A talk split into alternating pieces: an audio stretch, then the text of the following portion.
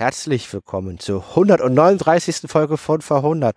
Heute haben wir den 15. Juni 2023 und vor 100 Jahren den 15. Juni 1923. Hier sind Luis und Steffen. Und die heutige Folge hat ein Hausmeisterteil. Dann haben wir die Themen von vor 100 Jahren und zum Schluss noch ein Harry Teil. Und ich vergesse immer den Werbeblock. Der kommt nämlich zwischen dem Hausmeisterteil und dem Themen und den Themen von vor 100 Jahren. Genau der Hausmeisterteil. Wir sind heute in welchem Park? Uh, in Reinickendorf. Wir sind heute in Reinickendorf. Ich glaube, es ist der Kienhorstpark. Wir sind in ja. der knallen Sonne. In der knallen Sonne. Wir nehmen schon seit einer Stunde auf. Genau. Äh, wir, wir, haben ja auch Herausforderungen, dass die Batterien von dem Aufnahmegerät geht zu Ende. Mein iPad hat sich überhitzt und konnte nicht weiter sprechen. Mhm. Und äh, es ist äh, sehr, sehr spannend, weil wir sitzen in der Sonne, denn wir werden im Schatten von Mücken aufgefressen. Ja, deswegen, also nur die Harten können podcasten. Ja, richtig. Nur die Harten kommen in die, kommen die, kommen die WAF-Datei die WAV-Datei. Ja, oder FLAC. Ja, oder auch FLAC, ja. ja. Äh, ja, und deswegen nehmen wir halt hier im Garten. Es ist aber sehr, sehr schön, endlich mal draußen aufzunehmen mit Steffen. Und das freut mich sehr. Genau. Ja, genau. Wir haben auch immer einen Rhythmus, weil wir wohnen sehr weit auseinander. Also also ich wohne am einen Stadtende und quasi genau diagonal, symmetrisch, am anderen Ende wohnt Steffen. Und deswegen bin ich heute in den Tiefen Westberlins äh, und Steffen ist immer mal in den, in den Tiefen, Tiefen Westberlins. Also so, so Westberlin nicht. Berlin Vor allen Dingen so alt sind wir noch nicht. Nein. ein bisschen, bist auch ein bisschen, bisschen sehr großväterlich. Ja. Ja. So. Und das sind, würde ich sagen, das ist der, der Hausmeisterteil. Und dann kommen wir doch zurück zu den Themen von vor 100 Jahren. Und nun Werbung aus dem Berliner Tageblatt vom 15.06.1923. Wertheim, soweit der Vorrat reicht, frisches Fleisch, zum Beispiel Kalbskeule, ganz und geteilt das Pfund 7600 Mark. Oder vielleicht doch Kaninchen gefroren, gestreift ohne Kopf, nur 4000 Mark. Und wer etwas mediterran geneigt ist, neue italienische Kartoffeln, das Pfund nur 1700 Mark. Und nun, liebe Zeitreisende, aufgepasst! Reisetipp! Die American Line berichtet über den regelmäßigen Passagierverkehr mittels Doppelschrauben- und Dreischraubendampfer von Hamburg nach New York, zum Beispiel mit der Mongolia am 26. Juni oder Minikada am 30. Juni, Kronland 7. Juli oder Manchuria 14. Juli. Hervorragende Einrichtung der Kajüte und dritten Klasse, vorzügliche Verpflegung, Auskunft erteilt die American Line Alsterdam 39 Hamburg. Und wer auf Reisen geht, der sollte sich die Schuhe putzen, zum Beispiel mit Schuhputz von Servus Terpentinware. Servus merke sich ein jeder, putzt die Schuh, erhält das Leder. Chemische Werke Lupinski und Co. AG, Berlin-Lichtenberg. Herzlich willkommen zu den Themen von vor 100 Jahren. Wir haben jeder drei Themen. Steffen kennt meine, ich kenne seine nicht. Möchtest du anfangen oder soll ich anfangen? Ja, fang du mal an. Dann fange ich an mit dem Dauerbrenner Reparation. Ja. Oder was heißt Brenner? Es ist halt das wichtigste Thema gerade. In Frankreich ist Eskalation. Und zwar Poincaré, das ist der aktuelle äh, Präsident in Frankreich, der ist auch hinter der Ruhebesetzung und der ist für eine harte Haltung. Und der hat mit 505 gegen 67 Stimmen neue Kredite bekommen und das Vertrauen des Parlaments für seine Politik. Mit anderen Worten zu sagen, die Franzosen stehen hinter dem, hinter der Besetzung des Ruhrgebiets. Genau. Die Deutschen denen auf die Zeit davon. Das Ruhrgebiet ist besetzt, mhm. der Ruhrkampf dauert an, die Inflation nimmt astronomische Höhen an und das ist ein Kampf, der nicht ewig fortgeführt werden kann. Ähm, und jetzt gibt es ein neues Memorandum, um das ganze Thema aufzulösen. Und ich habe das, ich habe das im Stresemann-Buch in kompletter Länge. Das ist so eine Seite mit ähm, sieben Teilen. Und ich bin, bin gespannt, Steffen, was du davon hältst. Also der erste Teil ist der, dass man sagt, ja, wir sind bereit, Reparationen zu zahlen, aber nur, wenn eine internationale Kommission von Wirtschaftsfachleuten die Leistungsfähigkeit von Deutschland überprüft. Das ist das Erste. Mhm. Dann ist das deutsche, ist die deutsche Regierung bereit, Anleihen aufzunehmen. Und wenn das undurchführbar sein sollte, Spoiler Alert ist gerade vor, vor 100 Jahren, dann ist die Regierung auch bereit, ähm, Jahresleistungen zu erfüllen. Also wenn keine Kredite halt eingenommen werden können, dann können die halt den Kredit oder die Forderung jährlich abzahlen. Mhm, ja. Das ist eine eine Möglichkeit.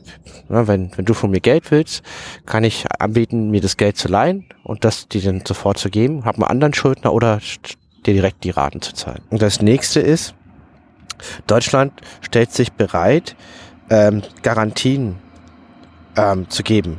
Und zwar soll die Reichsbahn über die Reichsbahn als Garantie zur Verfügung gestellt werden. Und dann soll die komplette deutsche Wirtschaft eine Sonderabgabe in Goldmark einrichten. Und außerdem sollen Zölle auf Genussmittel, Verbrauchssteuern, Tabak, Bier, Wein, Zucker sowie die Erträge des Brandweinmonopols auch verpfändet werden. Okay, also Brandweinmonopol ist auch noch eine ganz spannende Sache. Das heißt, ähm, du, du willst äh, die, das Geld dir darüber reinholen, indem du sagst, das, was auf jeden Fall immer gekauft wird und verbraucht wird, mhm. da, darauf ähm, mache ich jetzt eine extra Steuer. Ne, die Steuern sind ja schon da.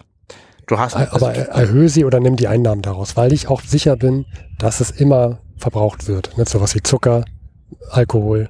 Ne? Ne, das ist eher ein Future, also du, also eine Finanztransaktion. Du hast sichere Zahlung ja. Und die verpfändest du jetzt schon, Zahlen in der Zukunft, um halt für deine Schuld einzustehen. Darum geht's denen. Ja, genau. Mir geht's um den Punkt. Und hm? das, das mache ich auf die, auf den Aspekt der Wirtschaft, der auf jeden Fall Geld generiert. Richtig. Weil das nämlich Verbrauchsdinge sind, die in, auch in Krisenzeiten immer verbraucht werden. Alkohol, ja. Zucker. Bier, Wein. Bier, Wein. Und man garantiert ja, dass diese Steuer nicht für was anderes verwendet werden. Mhm. Ja. Und das Memorandum betont, dass es nur Fortschritte durch mündlichen Gedankenaustausch am Verhandlungstisch geben kann. Deutschland möchte eine Konferenz, um den besten Weg zur Erfüllung der Verpflichtungen zu vereinbaren. Klingt für mich ähm, sinnvoll. Mhm. Du weißt, du kannst dich nicht mit deinem, äh, kannst dich nicht als Deutschland mit den Franzosen an einen Tisch setzen, weil die, weil die Fronten hier verhärtet sind. Also suchst du dir noch jemanden, der hier schlichter ist. Richtig. Und auch der Papst ist gegen die Ruhebesetzung. Papst Pius XI. ruft zum Frieden auf. Und jetzt stellt man sich die Frage, einen richtigen Gewinner gibt's hier nicht. Warum ist das Thema nicht schon längst gelöst? Warum geht's hier nicht weiter? Und das Problem ist der erste Schritt. Die Franzosen wollen als Bedingung für Verhandlungen, dass der passive Widerstand aufgehoben wird. Mhm. Und die Deutschen wollen am besten, dass die Franzosen sich aus dem Ruhrgebiet zurückziehen. Die haben jetzt, hatten wir in der letzten Folge mit diesem Angebot vom Rosenberg, das war ein anderes, haben die das schon als äh, Bedingungen weg. Aber dieser erste Schritt ist das Riesenproblem, dass man sich auf eine gemeinsame Grundlage einigt. Und der Gegensatz ist Deutschland zu Frankreich, Deutschland zu Frankreich. Die Engländer sind für eine äh, Einigung. Die sehen das alles nicht ganz so ernst. Stellen sich aber hinter den Franzosen und sagen, erst wenn die wollen, wollen auch wir. Wir machen mhm, keine ja, Einzelaktion. Das ist auch taktisch klug von den Briten. Ja. Und das ist die große, äh, der große Stand zur Operationsfrage. Dann im Ruhrgebiet selber gibt es halt jetzt ähm, verstärkt separatistische Bewegungen, die halt einen eigenen Staat wollen. Mhm. Würde ich jetzt erstmal den Blog hier beenden wollen für die Folge. Und jetzt, Steffen, welche Themen hast du vorbereitet? Ich habe dir nicht gesagt, was ich habe. Hm? Ich habe dir aber gesagt im Vorhinein, ich habe drei populäre Songs rausgesucht. Hm?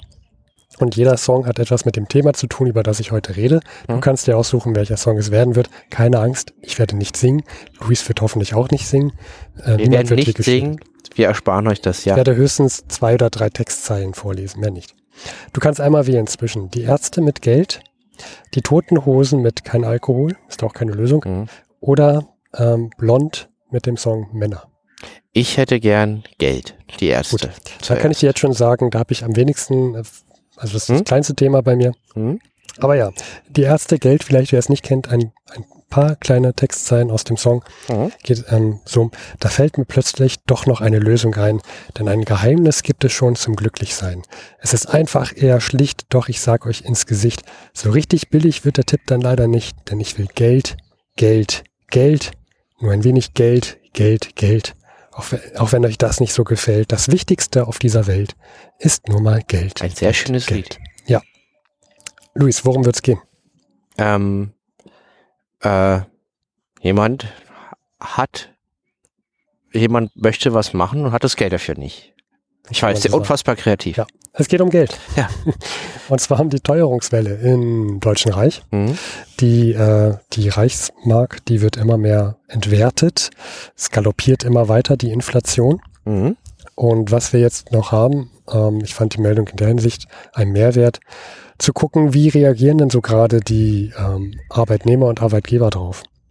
Und tatsächlich ist es so, dass die Arbeitnehmer in Streik gehen, vor allem im Industriegebiet in Oberschlesien.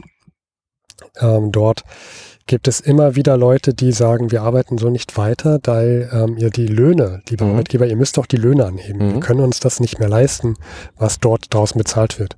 Fand ich eine interessante Parallelität zu heute, 100 Jahre später. Wir haben Inflation, mhm. die natürlich nicht bei Weitem nicht so hoch ist zum Glück. Aber wir haben auch jetzt ähm, ganz viele Arbeitnehmer, die auf die Straße gehen und streiken.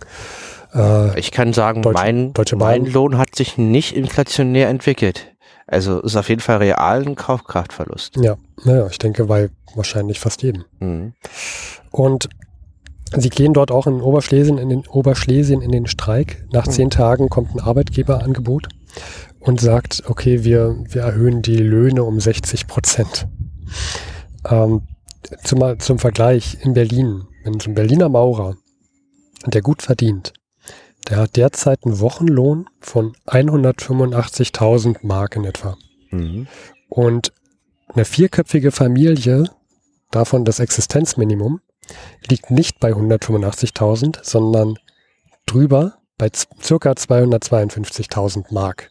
Ja, wie soll denn das gehen? Also 70.000 Mark Unterschied in, in, etwa. Sprich, wer arbeitet, muss hungern. Ja.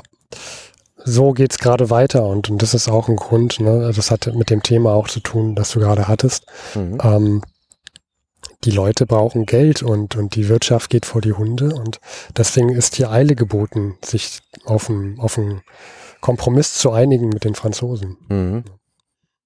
Das ist der Knackpunkt. Das wird uns noch das ganze Jahr begleiten was man sagen kann, es ist Besserung in Sicht. Also der passive Widerstand ist bald Geschichte und es geht voran. Mhm. Luis, nächstes Thema. Ja, und zwar China. Ich wollte nur mal kurz auf die aktuelle Lage in China eingehen von vor 100 Jahren. Das, das dachte ich mir übrigens schon, dass du das Thema nimmst. Wir, wir machen das meistens so, wir, wir sprechen uns nicht ab, wer welches Thema nimmt. Ja. Aber ich habe gelesen, irgendwas mit China, ach, Luis wird das machen. Auf jeden Fall. Und es, und hier ist wichtig, es gibt einen Staatsstreich, wo halt der alte Präsident Yuan Hung ersetzt wird durch den neuen Präsidenten Zhao Kun. Und ähm, das ist aber gar nicht der Punkt. Der Punkt ist, es gibt in China aktuell keine starke Zentralgewalt. Ähm, das Land ist in Warlords äh, aufgeteilt, die sich auf Kosten der Bevölkerung bekriegen.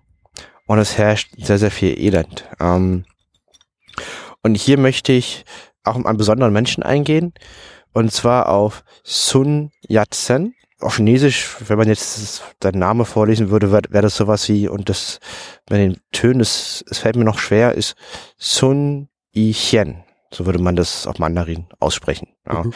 Und der gilt als Vater der Republik China. Also auch ein sehr bekannter Mensch. Ein sehr bekannter Mensch. Der wird, also der hängt auf dem Tiananmen Platz in Peking mhm. und er wird auch in Taiwan verehrt. Der hat es geschafft, von beiden Ländern verehrt zu werden. Das ist schon eine Herausforderung, ja. Das macht ihn sehr, sehr spannend. Das ist so eine Art Berufsrevolutionär, so ein bisschen wie der Lenin. Also der wollte schon immer halt äh, aufgewachsen unter der Qing-Dynastie, unter dem verkrusteten Kaiserreich und wollte schon immer die Bevölkerung ändern, so ein eher kleinerer Mensch, sehr, sehr anstrengend für seine Zeitgenossen mhm. und, und konnte sich sehr, sehr gut verkaufen. Da hat zum Beispiel in, in, in England einen Vorfall provoziert mit der chinesischen Botschaft, der in einer Zeitung war und ist deswegen auch ähm, als Führer angesehen worden der Demokratiebewegung in China.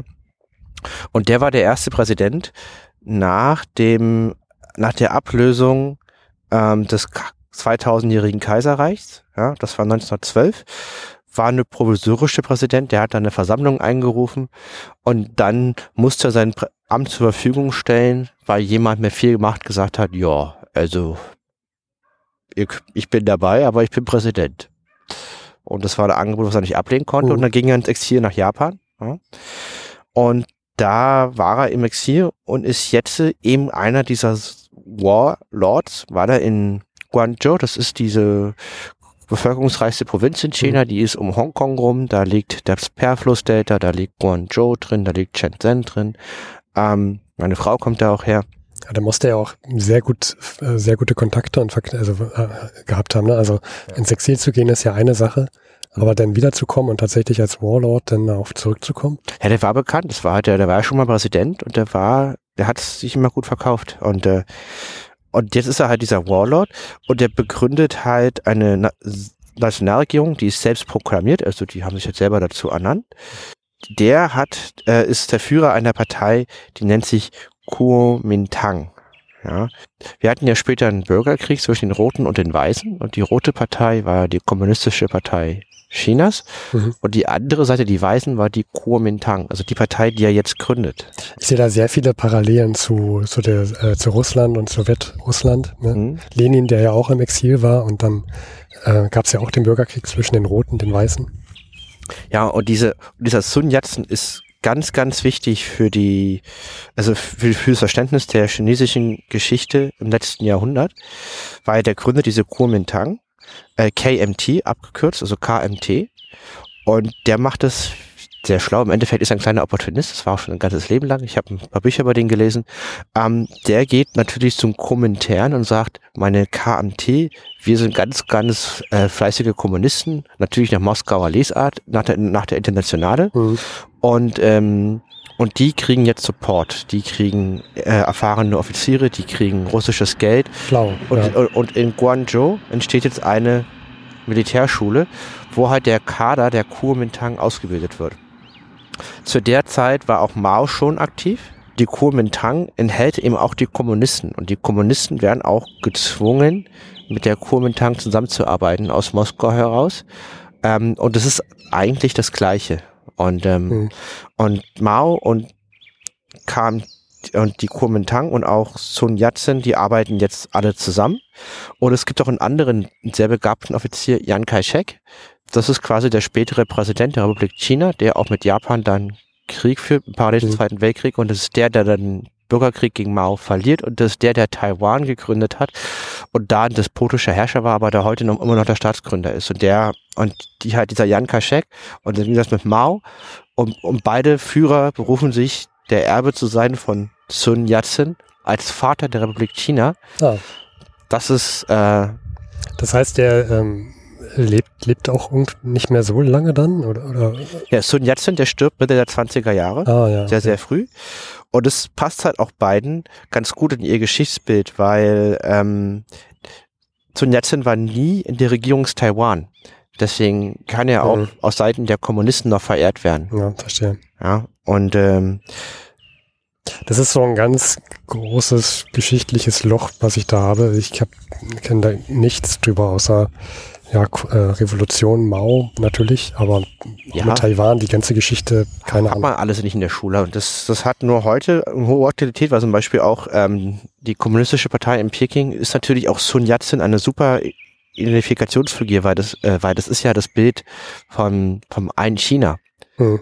Ihr gehört zu uns. Wir sind ein Land, eine Nation, ein Volk. Und der wird auch gezielt verwendet, um halt die, die Befürworterpartei in Taiwan für eine Vereinigung ja. für sich zu gewinnen. Du hast, ein, du hast ein Symbol, mit dem du diese Einheit Na, die Partei, die Taiwan gegründet ja. hat, wurde gegründet von Sun Yat-sen. Mhm. Und der ist hier in, damals äh, Opportunist wie auch Mao, weil deswegen sind die auch so erfolgreich. Das sind die einzigen Warlords mit äh, äh, ausländischen Support, mhm. nicht in dem Fall internationale in Moskau, die die mit Geld gibt. Und diese und, und, und, und, dann dieses Geld, was die stecken und dass die halt quasi aus China dann, dann später ein kommunistisches Land machen unter Führung Mao ist der größte Erfolg der Internationale. Mhm. Halt für diesen ja. kommunistischen Franchise, für das Ziel der Weltrevolution. Auch witzig, ne, dass, also offiziell verstehen sie sich ja, glaube ich, immer noch als kommunistisches Land. Und ja. Ähm, es ist einfach interessant, dass das länger gelebt hat letztendlich als die Sowjetunion. Ja. Mhm. Ja, jetzt sind wir hier in der Sonne und mein iPad ist jetzt gerade einge, äh, ist es, dem wird es jetzt hier zu heiß. Ähm, es gibt ein sehr, sehr spannendes Buch, weil der Sun Yat-sen, der war verheiratet mit einer der reichsten Familien des Landes. Die hatten drei Töchter und die alle drei haben entscheidende Rollen in der chinesischen Geschichte gespielt. Auch ähm, die seine Frau halt. Und ähm, die andere Schwester hat diesen Jan Kaschek geheiratet, der später dann der, äh, der Präsident von China wurde und die ist mit ihm noch nach, auch nach ähm, Taiwan gegangen. Ach, interessant. Ja. Ähm, und die dritte Frau, die war auch sehr, sehr entscheidend. Da gibt es ein ganz spannendes Buch. Ich werde das äh, verlinken, was ich sehr, sehr empfehlen kann. Das hatte ich mir mal ausgeliehen. Ich kann den Titel jetzt gerade nicht sagen, weil ich ein Hitzeproblem auf meinem iPad habe. Ähm, wird aber verlinkt. Und Sun Yat-sen, eine, eine der entscheidenden Figuren äh, mit Mao und mit eben diesem Chiang Kai-shek, diese drei erklären sehr, sehr viel, äh, was in China jetzt gerade vor 100 Jahren passiert und noch passieren wird in den nächsten Jahrzehnten. Ich bin gespannt. Also du wirst ja sicherlich am Ball bleiben, hoffe ich, ja, äh, und auch ich meine vor. Bildungslücke hier schließen. So, Luis hat jetzt wieder sein, sein Gerät, hat sich wieder abgekühlt. Und jetzt kann er die Büchernamen nochmal nachliefern. Es gibt ein Buch, das heißt Die drei Schwestern, das Leben der Geschwister Song in China im, im 21. Jahrhundert. Und es beschreibt es wirklich gut. Es ist ein Epos über Liebe, Krieg, Exil, Intrigen, und Verrat. Und die drei sind so wichtig, weil halt eine war mit den, also davon waren von den drei wichtigsten Männern der Geschichte Chinas im letzten, im letzten Jahrhundert, waren zwei Schwestern von denen mit der verheiratet. Und äh, die dritte, die war harte Anhängerin der Kommunisten. Das, die wurde die rote Schwester genannt. Das heißt, die waren überall ähm, Also das was, unfassbar spannend. was so ein bisschen Habsburger früher war, haben Ja. die jetzt auch gemacht. Also, Genau, das also Buch waren überall dabei und gut verflochten mit der Genau. Familie.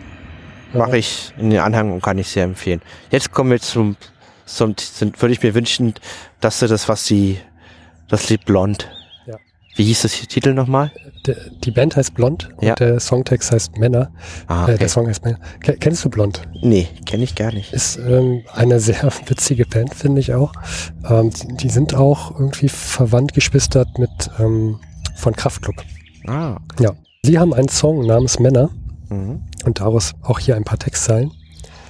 Doch irgendwann war es soweit, wir wurden endlich gebucht. Ganz unten auf dem Festivalplakat erstmal egal, Hauptsache da. Als wir dann zum ersten Mal im Backstage waren, wurde es uns klar, wir sind allein. Wo sind all die anderen Frauen? Für so eine Pimmelparty mit bleichen Rentnern waren wir nicht stundenlang im Probenraum. Es regnet Männer, Halleluja. Es regnet Männer, so viele Männer, Halleluja. Es regnet Männer. Luis, worum geht's in meinem Thema? äh, ähm, Frauenmangel. Frauenbewegung, ja. Kann man so sagen. Okay. Frauenmangel, Frauenbewegung, Mangel an Rechten. Ja. Ähm, was ich mir letztes Mal schon rausgesucht hatte, aber ich fand, das passte noch nicht so ganz, war, es war beim, am 13.05. und am ähm, 15.05. gab es äh, ja, schon geschichtlich-historische Momente für die Frauenbewegung, auch im Deutschen Reich. Denn wir hatten im Mai, letzt, äh, im Mai vor 100 Jahren das erste Mal den Muttertag im Mhm. Deutschen Reich. Ja, den gab es schon in der USA, so in Bewegung 1907 und 1919, seit 1914 dort auch gesetzlich vorgeschrieben und jetzt auch im Deutschen Reich mal angekommen. Hat jetzt noch nicht so viele Auswirkungen gehabt in dem Jahr, aber vor 100 Jahren hatten wir es zum ersten Mal. Dann vor 100 Jahren auch im Mai, viel genau auf dem 15.05., deswegen nehme ich es erstmal erst dieses, dieses Mal mit rein, hatten wir den neunten Internationalen Kongress der Frauen. Also auch die haben sich getroffen in Rom und Mhm. haben über Themen gesprochen, die es noch zu klären gilt. Und die Themen fand ich sehr interessant. Bin ich gespannt, weil ich, ich hoffe, dass davon wir einige heute nicht mehr haben. Ja, und das hatte ich nämlich nicht den Eindruck. Wir haben genau die Mhm. gleichen Themen immer noch. Mhm. Ein Thema zum Beispiel, gleicher Lohn und gleiches Recht auf Arbeit. Ich glaube, 17 Prozent ist mein Kenntnisstand, ist, ist, ist heute immer noch Unterschied. Pen Gender Pay Gap, ja. Mhm. Ich habe es nicht nachgesehen, ehrlich gesagt. Es ist halt immer noch da. Und Mhm. das ist Fakt. Und Schlimm genug. Egal wie hoch. Ja. Dann Staatsangehörigkeit verheirateter Frauen. Ähm, da weiß ich nicht genau detailliert, was damit gemeint ist. Ich denke mir, es geht darum, wenn du verheiratet bist mit einer, Aus also wenn dir eine Frau nicht aus demselben Land kommt, welche Staatsangehörigkeit hat sie? Da musste ich auch so ein bisschen an dich denken. Ihr, hatte, ihr hattet ja auch so ein Mhm. hier und da, ob es mit, mit darf im Land bleiben oder nicht und so weiter. da sind wir immer noch meilenweit davon entfernt, glaube ich, zu sagen, das ist geklärtes Thema. Es hat vielleicht jetzt nicht unbedingt was mit der, mit der Frau an sich zu tun heute, nee. Jahre später, aber es ist immer noch ein Thema, wo ich mich frage, muss man das Leuten so schwer machen, ähm, wenn sie verheiratet sind, im selben Land wohnen zu wollen? Ne? Mhm. Oder dass dann die, die andere, das Partner oder Partnerin in dem Land auch arbeiten möchte, in dem. Ja, der Prozess ja. ist sehr, sehr schwierig, ja. Ja, und mit sehr viel Überzeugungskraft, äh, naja. Mhm. Dann geht's auch um Mutterschaftsunterstützung. Mhm. Thema, was vor 100 Jahren nicht gut war. Und da, glaube ich, sind wir auch heute immer noch nicht auf dem grünen Zweig. Nee. Und Mädchenhandel, leider auch ein Thema, das wir 100 Jahre später immer noch haben. Nee, ich hört sich eine sehr guten Konferenz an. Es ist sehr sinnvoll, ja. Dann, ähm, das sind alles sehr schlechte Nachrichten, dass wir das 100 Jahre später immer noch haben, aber es gibt auch gute Nachrichten. Mhm. Es ist jetzt eher so eine Aneinanderreihung von Themen. Mhm. Äh, dann, wenn wir mal nach Großbritannien gucken, Luis. Mhm. Da haben wir am 1.6. eine dritte Frau im britischen Unterhaben. Das ist schon mal eine gute Nachricht. Wir hatten ja auch wenige Frauen bei der National Nationalversammlung in Weimar dabei. Wenig ist immer noch sehr schlecht. Es ist mehr als null. Von daher Fortschritt. Und äh, die Frau sorgt für großes Aufsehen, denn es, sie ist eigentlich Operettensängerin. Mhm. Mabel Russell ist ihr Künstlerinnenname. Mhm. Und sie gewinnt bei einer Nachwahl. Das ist sehr interessant, weil ihr Mann eigentlich gewählt wurde. Okay. Die Wahl wurde dann aber für ungültig erklärt. Und dann wurde nochmal neu gewählt mhm. und dann tatsächlich fiel die Wahl auf sie. Finde ich sehr witzig. Und sie ist halt die dritte britische Frau im Unterhaus. Als sie dann das erste Mal das Unterhaus betritt, gibt es eine richtige Menschenhorde, die alle sehen wollen, wie diese Frau da reingeht. Sie wird von, von der Polizei auch mit um, beschützt, dass, dass sie denen nicht zu nahe kommen. Mhm. Leider kriegt sie dabei auch ein blaues Auge von einem der Polizisten. Also die erste Frau geht ins Parlament oder eine der ersten kriegt ein blaues Auge ja. vom eigenen Polizeischutz. Ja. Mhm. Weil einfach so viele da stehen, dass es steht hier in der Meldung drin, dass es ist nicht beabsichtigt gewesen, aber es war halt so viele Leute drin, dass, dass sie da irgendwie einen Ellbogen abbekommen hat. Ja, und dann noch eine gute, Wahl, äh, gute Nachricht. Und so dankbar sein über diese Vorreiter, die dann quasi, die hat, die hat ja wahrscheinlich nicht nur Rosen geerntet, sondern auch viele flapsige Kommentare und stellenweise Hass. Sicherlich. Muss man sehr dankbar sein, dass die sich dem ausgesetzt haben. Sicherlich, ja die Tatsache, dass sie Operettensängerin war und auch einen bestimmten Bekanntheitsgrad hatte, wird mhm. ihr sicherlich geholfen haben. Ja. Dann noch eine gute Wahl, äh, gute Nachricht aus Großbritannien, finde mhm. ich. Äh, und zwar, wenn wir uns da mal ansehen, wie es um Ehescheidungen aussieht. Da gibt es jetzt ein neues Gesetz seit dem 14.06., also gestern vor 100 mhm. Jahren. Vorher war es so, wenn du verheiratet warst als Mann, konntest du dich scheiden lassen. Und das Einzige, was du vorweisen musstest, war, dass die Frau Ehebruch be be begangen hat. Wenn du als Frau dich scheiden lassen wolltest, dann musstest du auch nachweisen, dass der Mann Ehebruch begangen hat. Und du musstest auch noch äh, beweisen, dass er dich misshandelt hat. Super. Ja. Mhm. Und das fällt jetzt weg. So furchtbar. Ja, das ist ja, na. Also das fällt jetzt weg. Ich bitte doch drum. Ja. Jetzt müssen beide nur noch beweisen, dass jeweils die andere Person Ehebruch begangen hat. Also das mal auch so, wir haben immer so viele schlechte Nachrichten, auch mal so als gute Nachricht. Ja. Ne? Und, ähm, 100 Jahre später sind wir da immer noch nicht auf dem grünen Zweig, aber es geht voran. Ich glaube auch, dass dieses ganze Chaos, was jetzt passiert, den gesellschaftlichen Wandel sehr förderlich ist. Ähm, weil alle irgendwie im Elend mit dabei sind und alle verlieren, ist halt sehr, sehr hohe Bewegung da hm. und sehr viel Momentum, um halt gesellschaftliche Prozesse anzustoßen da ist die Zeit sehr gut. So was Kunst und ähm, soziale Prozesse, soziale Dynamiken angeht. Ja. Vor 100 Jahren. So viel zu dem Thema. Ich hätte nur noch eins im Köcher. Willst du erstmal deins weitermachen? Ja, das passt nämlich wirklich auch dazu. Ist auch eine gute Nachricht und zwar Mieterschutz. Ja. Es gibt jetzt ein neues Reichsmieterschutzgesetz und ähm, das erlaubt es nur noch Vermietern in besonderen Umständen das Mietverhältnis zu beenden. Das geht für alle Wohnungen, die vor dem 1.7.1918 erstellt wurden. Also und, Altbauwohnung? Ja, und das ist eine richtig, richtig gute Nachricht. Ja, das ist ähm, toll. Und da gibt's nichts gegen zu sagen. Die Lage vor 100 Jahren, gerade in Berlin, äh, war genau wie jetzt eigentlich auch so grundlegend. Es gibt eine erhebliche Wohnungsnot, denn aufgrund der Inflation, die passiert vor 100 Jahren, steigen die Baukosten und es lohnt sich betriebswirtschaftlich nicht, äh, Wohnungen zu bauen.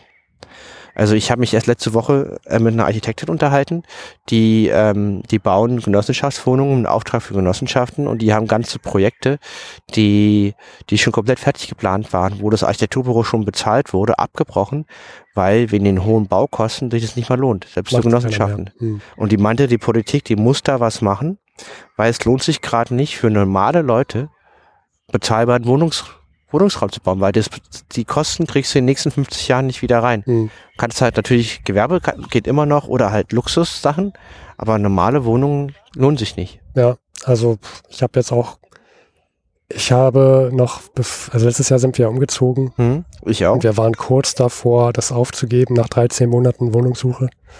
Wir hätten fast gesagt, wir, wir, wir suchen uns irgendwie Eigentum.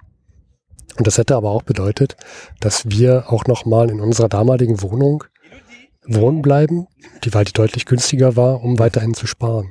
Aber du bist Berliner. Das ja. heißt, du hast erstmal ein Netzwerk, du hast Familie, du kannst dich umhören, ja. deine Frau auch. Ihr seid beides Akademiker. Und das heißt, ihr habt es doch anders, also und beide äh, im Arbeitsverhältnis, wenn das okay gewesen. Ja. Und, und das heißt, ihr habt es eher noch, also wenn das schon für euch so schlimm ist, da gibt's ja noch einfach andere Randgruppen, ja. die zu dir eben nicht gehört, weil ihr keine Randgruppe seid und ich auch nicht, ja, die das noch viel schwieriger haben. Ja, das zeigt halt, wie schlimm die Lage ist. Ja, also da dachte ich so, wenn, also wenn wir auch schon so viele Probleme haben, wie krass muss es denn noch sein? Für jemand alleinerziehend. Ja, oder für eine Oder der die Sprache Familie, nicht kann, ja, die die Vermieter ja. sprechen. Oder der halt, äh, also der einfach arbeitet, also prekär arbeitet oder gar nicht, ja. Also da auch wieder komisch, ne, dass, ich, dass man so in die Zeit vor 100 Jahren schaut und so viele Parallelen wieder sieht. Mhm. Und das nicht nur als Floskel, sondern es war so vor 100 Jahren, wie es jetzt auch ist, in Wohnungsnot, Wohnungsknappheit. Genau. Inflation, man muss bauen, man kann aber nicht bauen. Richtig, gab ja nur vor 100 Jahren der große Unterschied war das Sozialsystem, war wesentlich schwächer ausgeprägt bis mhm. nicht vorhanden. Ja. Das ist halt dann doch anders. Und ähm, IT-Leute hatten nicht so gute Berufsperspektiven. Ja, also man hat auch weniger Freiheiten. Ne? Heute kann man ja woanders hinziehen, wenn es nicht anders geht. Aber nur wenn man die Wahl hat, das hat auch nicht jeder. Ja, also, aber der Punkt ist, trotzdem ist Mieterschutz eine gute Sache und hier ist was durchaus positiv vor 100 Jahren begonnen worden, was es heute immer noch gibt und toll. Sehr schön. Dann kommen wir zu meiner letzten hm? Meldung. Hm?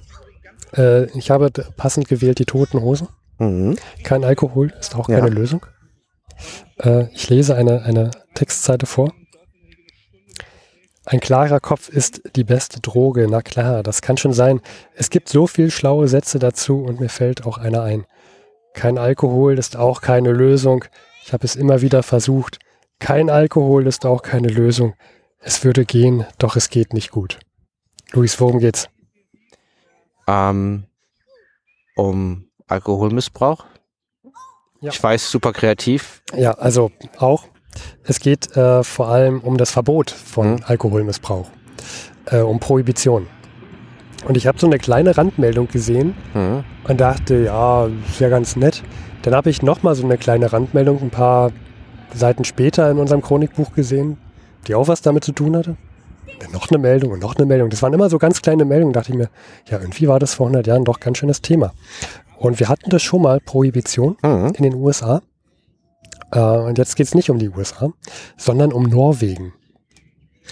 Da wird ein Nor norwegischer Minister, der muss zurücktreten, weil er portugiesischen Wein importieren möchte. Warum? Ja, darum geht es jetzt. Warum? Ja. Und die Waren die damals alkoholfrei ja. als, ganzes Land? Ja. Okay. Und zwar mit dem Ausbruch des Ersten Weltkrieges hat Norwegen sich entschieden, aufgrund von Ressourcenknappheit unter anderem, also so wurde es begründet, Alkohol zu verbieten. Äh, das war erstmal ein vorläufiges Verbot, was dann 1916, also zwei Jahre später, tatsächlich auch beschlossen wurde. Dann, wir kennen die Geschichte, der Erste Weltkrieg ist vorbei 1918 und 1919 guckt man mal so langsam rauf und denkt sich so, eigentlich sind die Gründe für das Verbot in Norwegen sind jetzt passé, weil eigentlich geht's uns gut. Wir haben jetzt, sind jetzt auch nicht gerade Verlierer oder Gewinner, sondern ja, uns geht's eigentlich gut. Mhm.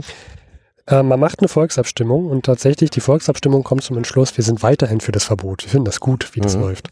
Ja. Ähm, wir wollen das weiterhin verbieten. Ausgenommen ist so Verwendung in der Medizin. Mhm bei Herstellungsprozessen oder bei äh, für wissenschaftliche Zwecke. Mhm. Da soll es weiterhin erlaubt sein.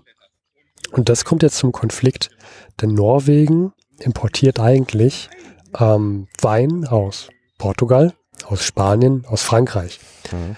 Und ähm, die sehen gerade, dass in Europa in einigen Ländern so eine Prohibitionsbewegung ist. Und die sehen auch in den USA, da gibt es auch schon Prohibitionen. Mhm. Und die kommen so langsam, kommen die ins Grübeln, denken sich, ey, wir, wir, wir stellen so viel Brandwein her und so viel Wein. Wer soll das alles trinken? Wer, wer, wer soll das trinken, wenn jetzt Land A, Land B, Land C und dann folgt das und ganz Europa wird vielleicht trocken, die USA sind schon trocken. Wer kauft das, verdammt nochmal? Deswegen drehen jetzt Spanien, Portugal und Frankreich mit einem Konflikt hoch und sagen, Norwegen, wenn ihr jetzt so weitermacht, wir sind fast Hauptabnehmer eures Fisches, mhm. wir verhindern den Import. Ähm, und das machen sie, indem sie zum Beispiel wie Spanien ab 1921 sagen, wir erhöhen die, den Zoll mhm. auf norwegische Produkte um 50 Prozent. Handelskrieg, ja. Ja. Oder wie Portugal sagen, wir sperren sogar den Hafen für alle norwegischen Schiffe. Und das führt tatsächlich dazu, dass Norwegen in eine Wirtschaftskrise kommt. Also allein, weil, weil sie halt so viel Fisch auch in diese Länder mhm. ähm, transportieren. Und der Minister kommt im März schon ins Grübeln und äh, muss sich irgendwie mit Portugal auch an einen Tisch setzen. Es kann nicht sein, dass kein einziges Gut mehr in den Hafen rein kann. Und macht einen Kompromiss und sagt, okay, Portugal, ich lasse ca. 850.000 Liter mal wieder importieren. Und dann ist aber auch gut erstmal wieder, ja, dann, dann sind wir hier fein. Und Portugal sagt, ja, ist gut, finden wir gut. Die Norweger finden das nicht gut. Mhm. Die sagen zum Minister, das, das, das, kannst du nicht tun. Wir, sind Wir haben doch gerade dafür Land. abgestimmt, Prohibition. Ja. ja. Und deswegen muss er auch seinen Hut nehmen und tatsächlich die Regierung verlassen. Und Finde ich gut. Ähm, die Regierung, es kommt eine neue Regierung. Ich mag ja dieses, dieses Konzept der Verantwortbarkeit für eigene Entscheidungen. Finde ich sehr angenehm. Und der Minister tritt zurück, es kommt ein neuer, der kann so ein bisschen was in abgespeckter Form durchsetzen, dass trotzdem ein bisschen was importiert wird mhm. und nach und nach das gelockert wird. Tatsächlich äh, 1927, also in vier Jahren, verschwindet dann noch das Verbot wieder. Mhm. Und diese Folgen des Verbots sind interessant. Ähm, fallen dir da so ein paar Folgen ein? Also wenn, wenn ich jetzt in einem Land die, äh, den Alkohol verbiete, was, was da so, was das so für Konsequenzen hat oder was da so für kriminelle Dinge passieren könnten? Ja klar, man hat natürlich einen Schwarzmarkt. Genau die Schwarzbrennereien florieren, der Schmuggel kommt zwischen Logisch. Dänemark und Bei Kriminalität, auch die Norweger, die, die hatten wahrscheinlich auch wegen dem Wetter, hatten ein sehr hohes Alkoholproblem auch. Also das, es gibt ja auch Gründe, warum auch heute noch, ich war vor drei Jahren in Norwegen, Bier 15 Euro oder sowas. Also ist halt immer noch sehr aktiv. ja. Ich war mal mit einem Norweger im, beim Fußball im Stadion und der kam gar nicht drauf klar, dass es im Stadion Bier gibt und dennoch noch so günstig. Ja, genau. zu meinte, Man das, denkt, das so, Bier ist hier teuer. Kostet so 5 Euro wahrscheinlich im Stadion, ne? ja. Und für den, aber ja, also Norwegen weiß ich doch, 15 Euro war halt da so für gutes Bier und das billigste, was man so trinken konnte im Restaurant oder so war 11 Euro. Ja. Und tatsächlich gibt es noch eine, also noch eine Folge von dieser Prohibition. Es gibt nämlich sogenannte Schnapsärzte. Mhm. Wie ich ja sagte, für medizinische Zwecke war es erlaubt. Mhm. Und es gibt tatsächlich Ärzte, die haben sich darauf spezialisiert, Rezepte auszustellen, trinkbaren Alkohol. Äh, und da, Ach so, für Desinfektion, ist ja klar. Ja. Und tatsächlich haben das auch Zahn- und Tierärzte rausgegeben. Jährlich circa 10.000 Rezepte. Mhm. Spitzenreiter war, war ein Arzt, der in einem Jahr 48.000, über 48.000 Rezepte ausgestellt hat. Das ist auch eine Leistung, wie viele Rezepte du pro Tag aufstellen musst. Ja, das sind ja dann am Tag, keine Ahnung. Viel. Mhm. Und ähm, es gibt dann auch die Bezeichnung für diese Ärzte, die werden dann im norwegischen Raum Popo-Schnaps äh, beziehungsweise Doktorsprit. Also wird, wird, der, wird der Spiritus davon. Der Doktorsprit. Ja, ah, hast du Durst, geht zu Doktorsprit. Ja, oder ich brauche mal einen Popo-Schnaps. Ja. Und dann dachte ich mir nochmal, wir gucken nochmal auf diese Angst mhm. äh, von Spanien, Frankreich, dass, dass die Welt jetzt trocken wird. Wir hatten ja schon gesagt, USA seit 1920 ähm, wird, wird äh, trocken. Und äh, die haben jetzt im Mai auch nochmal aufgedreht und haben gesagt, wir untersuchen jedes Schiff, was in der Drei-Meilen-Zone vor uns liegt. Mhm. Ähm, ob da nicht Schmuggelware drauf ist. Also die meinten es wirklich ernst. Die Briten, die sind weiterhin nicht trocken, die sind weiterhin fröhlich am Saufen. Mhm. Die fanden das gar nicht gut, dass da ihre Schiffe untersucht werden, haben dagegen protestiert, haben auch im April jüngst auch schon eine Abstimmung gehabt, ob sie nicht ähm, Prohibition betreiben sollten. Das war 14 Stimmen waren dafür, 236 dagegen. Also da wurde es abgelehnt. Das passt mir sehr zu England. Ja. Und in der Schweiz eine ganz, inter ganz interessante Richtung. Da sind die Parteien und auch die Presse sind für ein Verbot oder sind für Einschränkungen mhm. im Alkoholkonsum und haben alles getan, um äh, das voranzutreiben. Mhm. Und in der Volksabstimmung sollte dann darüber abgestimmt werden. Und die, die, die Parteien und die Presse waren sich sicher, das kommt durch. Und tatsächlich haben sich aber circa 100.000 Stimmen mehr dagegen entschieden, gegen das Verbot beziehungsweise gegen Einschränkungen. Also für den Alkohol. Für den Alkohol, ja. Mhm. Also äh, die Bevölkerung war nicht dafür und das, damit haben die gar nicht gerechnet. Das Deutsche Reich, jetzt jüngst auch im April, mhm. hat ein Verbot zur Absinthherstellung mhm. bereitgestellt. Und auch die Türkei, auch jetzt im April gerade erst, hat auch ein Alkoholverbot reingebracht. Ähm, da gibt es eine ganz interessante Strafe. Wenn du dagegen verstößt, droht, drohen dir 30 Stockschläge auf die Fußsohle. Mhm. Also, Aua. Ist auch fies mit Laufen. Also USA, Norwegen, Deutsches Reich, Türkei. Mhm. Die Prohibition ist in ist, ist vor 100 Jahren jetzt, also man kann, Na, stärker schon, als heute. Ja, man kann schon sagen, das war gar nicht so unwahrscheinlich, dass, Land, dass nach und nach jedes Land dazukommt und immer mehr Länder trocken werden. Und dann werden natürlich die Spanier, Franzosen und Portugiesen, die ja sehr viel Wein herstellen, die wären da schon auf dem Trockenen gewesen, geblieben. Spannend. Da haben sich wahrscheinlich auch viele gedacht, ja, in 100 Jahren trinkt ja keiner mehr Alkohol. So blöd können die doch nicht sein. Ja, trotzdem kippen wir uns noch die Birne voll. Ja, ich muss sagen, ich trinke selber gerne mal ein Bier. Ja. Ähm, ja. Ich persönlich finde bei Prohibition, wenn ich ganz mich reinhörchen würde, würde ungefragte Kommentar von mir. Ich halte Prohibition nicht für den richtigen Weg. Ich finde die norwegische Variante eigentlich ganz sympathisch, dass es halt nur in staatlichen Läden das gibt, unter bestimmten Auflagen und dass es halt arschteuer ist. Mhm.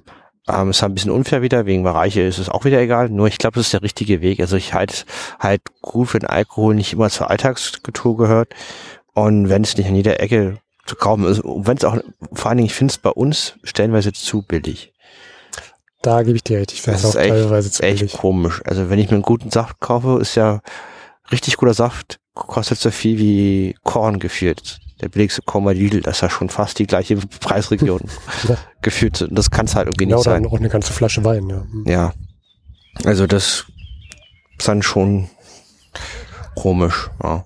Ja, ich will jetzt nicht in Floskeln verfallen, aber wir sollten schon gucken, dass wir das eher als Genussmittel auch wirklich verstehen. Eben. Und nicht als, als äh, bei jeder Gelegenheit trinken wir ein Bier und ein Wein, sondern. Dass halt ein Nein eher der Normalfall ist als ein Ja. ja. Dass das auch nicht komisch angesehen wird, wenn jemand, also dass, dass man nicht schwanger sein muss, nur weil man keinen Bock hat zu trinken. Ja. ja. ja. Nee, finde ich toll. Und da ist auch vielleicht auch nur was Gutes, da waren die vor 100 Jahren doch äh, sehr, sehr weit. Und haben halt, ein, haben halt versucht, Lösungen für ein wirklich schweres Problem zu finden. Ja. Ja, und das ist super. Ja. So viel von mir. Ja, ich bin auch durch. Wir können noch direkt zum Harry Graf Kessler Teil kommen. Ja. Ähm, Harry Graf Kessler war in London vor 100 Jahren, war sehr aktiv und hat sich auch äh, mit Stresemann unterhalten. Und ich habe nur so zwei, drei Stellen rausgesucht, was ich ganz interessant fand. Einmal, äh, es gibt eine schwere Regierungskrise der Regierung Kuno. Zitat. Weder Kuno noch Rosenberg verstünden es, das Parlament zu behandeln. Wenn Stresemann Vizekanzler geworden wäre, hätte, also man muss verstehen, der Harika Kessler unterhält sich halt mit Stresemann über die aktuelle Regierung. Beide kommen zu dem Schluss, dass mit Stresemann die Regierung besser wäre. Ja. Laut Aussage von Stresemann selber, geschrieben von Harika Kessler in sein Tagebuch, also immer alles mit, ja, äh, mit Vorsicht, zu genießen. Ähm, können die halt das Parlament nicht behandeln und Stresemann hätte denen es ab, abnehmen können deswegen, die sind jetzt nicht fähig, handlungsfähig, ähm, Verhandlungen mit der Entente zu führen, weil jegliche Verhandlungslösungen ist ein dreckiger Kompromiss, der Rückendeckung aus dem eigenen Parlament führt. Und das kann die Regierung nicht. Und deswegen muss sie äh, zurücktreten. Ja. Und die ideale Kombination wäre hier Stresemann Außenminister und der aktuelle Reichspräsident Ebert als Reichskanzler. Hier nochmal ein Eindruck von Harika Kessler über Rosenberg. Das ist der aktuelle Außenminister, den hatten wir in der letzten Folge. Und ähm, Einschätzung, Zitat. Es sei vielleicht ein Unglück für Deutschland, dass er und Kuno im November gezwungen worden seien, die Regierung zu übernehmen. Aber keiner könne aus seiner Haut hinaus. Sie hätten nach bestem Gewissen das Äußerste, was sie verantworten könnten, geboten. Wenn das Angebot erhöht werden müsse, dann müssten das andere tun. Er könne das jedenfalls nicht. Ich hatte den Eindruck, dass er vollkommen unfähig sei. Mir tue er leid und es ist so, als ob ich mir von meiner alten Gouvernante einen Zungenkrebs operieren lasse. Also völlig unfähig. Ja. ähm, also. Okay, das ist hart. Wieder sehr, sehr hart. Aber der, der Kehrpunkt ist halt der, dass laut Harry Kessler ähm, die aktuelle Regierung nicht in der Lage ist, Kompromisse im eigenen Parlament auszuhandeln und deswegen nicht verhandlungsfähig sind, weil ohne Zugeständnisse kein Frieden. Und der letzte Punkt ist der 31. Mai. Und hier ist geht einfach darum, dass die eigene Innenpolitik nicht handlungsfähig ist. Also weil es gab ein Angebot von äh, in der Größenordnung 30 Milliarden an die Entente und später sagt nochmal das eigene Parlament, nee, 30 schaffen wir gar nicht, wir können nur 20, aber das Angebot ging schon raus. Also die Regierung ja. ist halt nicht handlungsfähig, das wird hier nochmal äh, ausführlich äh, geschildert und Stresemann muss hier rein und das ist auch etwas, was auch bald äh, passieren wird, weil der ist der nächste Reichskanzler. Mhm. Und das wäre jetzt so nochmal das, was Harry Graf Kessler zu den ganzen Geschehen zu sagen hat. Und das war dann auch von mir. Ja, vielen Dank. Ja, Stresemann ist ja dann auch relativ lange, also in Relation gesehen, Kanzler. Ne? Ja, das nicht, nee. Der ist ewig der führende, einer der führenden Köpfe, aber der geht dann später in seine eigentlich gewollte Rolle Außenminister ein. Der ist nicht lange Reichskanzler. Okay, gut, dann habe ich das falsch im Kopf gehabt. Da war dann lange Außenminister und sorgt halt dafür, dass halt Deutschland und Frankreich zusammenfinden und macht das, was auch Rathenau gemacht hat, dass Deutschland wieder Respekt und Anerkennung in, in der internationalen mhm. Bühne bekommt. Und dafür begab es auch den Friedensnobelpreis dann letztendlich. Ja. Ich bin gespannt, was das, wann es kommt und äh, was dann auch Stresemann dazu zu sagen hat. Ja, seine Mutter hat ihn ja Traumjörn genannt. Der Traumjörn wird uns noch bis 1929 weiter begleiten. Sehr schön. Dann würde ich sagen, vielen Dank fürs Zuhören. Und bis zum nächsten Mal. Liebe Zeitreisende, vielen Dank fürs Zuhören. Das war's auch schon wieder mit der Folge. Gedanken könnt ihr gerne in Form eines Kommentars auf unserer Seite teilen, vor100.de. Dort erfahrt ihr auch, wie ihr uns unterstützen könnt. Vielen Dank. Outtakes. Setz mich mal so. Ich glaube, du musst die Bücher genau andersrum machen. Die Sonne kommt von da. Aber ich bin, ist es ja im Schatten. Okay. Boah, ja, ja, das ist wirklich warm. Hast du noch einen Schluck Wasser vielleicht? Willst du jetzt Wasser rüberlaufen? Ja, nur ein bisschen. Okay. Aber kannst du das bitte irgendwo machen, wo keine Kabel? Ja. Da passiert ja nichts. Herzlich wieder da. Dann lass es jetzt erstmal noch kurz aus. Nee, nee, es passt schon. Okay. Sehr schlaue Idee von mir mit einer Gräserallergie, mich aufs Gras zu setzen. Wir müssen uns echt beeilen. Ich habe hier volle Batterien drin und ich habe nur noch einen Balken. Ah, okay, gut.